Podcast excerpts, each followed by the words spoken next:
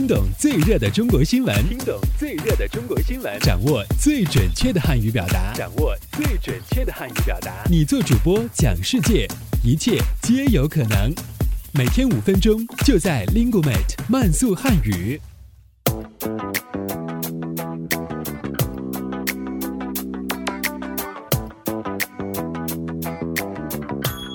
嗨，大家好，我是主持人阿布，欢迎来到本期的慢速汉语。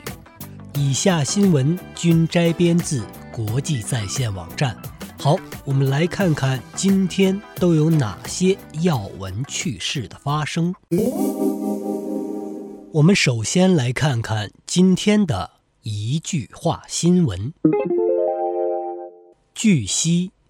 哈尔滨市平房区日前举行了慢行公交系统启动仪式，遍布全区的一千二百辆崭新的自行车供市民免费取用。深圳计划于一月中下旬。启动小型汽车号牌号码竞价发放，原则上每月竞价一次，每次竞价发放五百个号牌，分五天进行，每天上午、下午各发放五十个。据报道。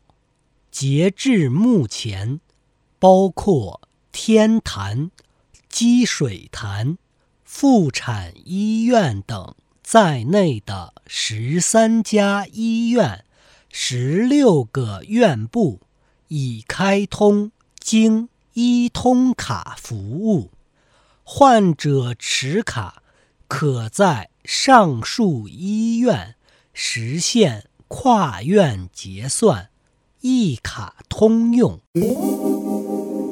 好，我们接下来关注一下今天的财经聚焦。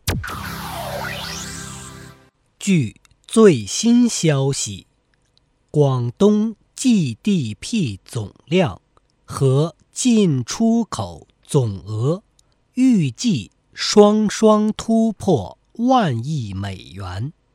中国。万亿美元的区域经济体横空出世。据广东省发改委披露，预计二零一三年广东 GDP 增长百分之八点五，成为全国首个超六万亿元的省份。也首次突破一万亿美元。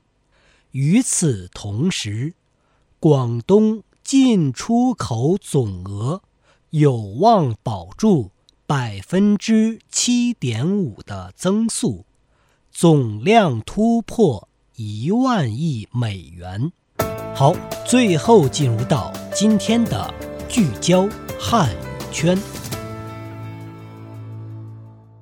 近日，白俄罗斯明斯克国立语言大学孔子学院隆重举办了白俄罗斯汉语教学二十周年庆祝系列活动。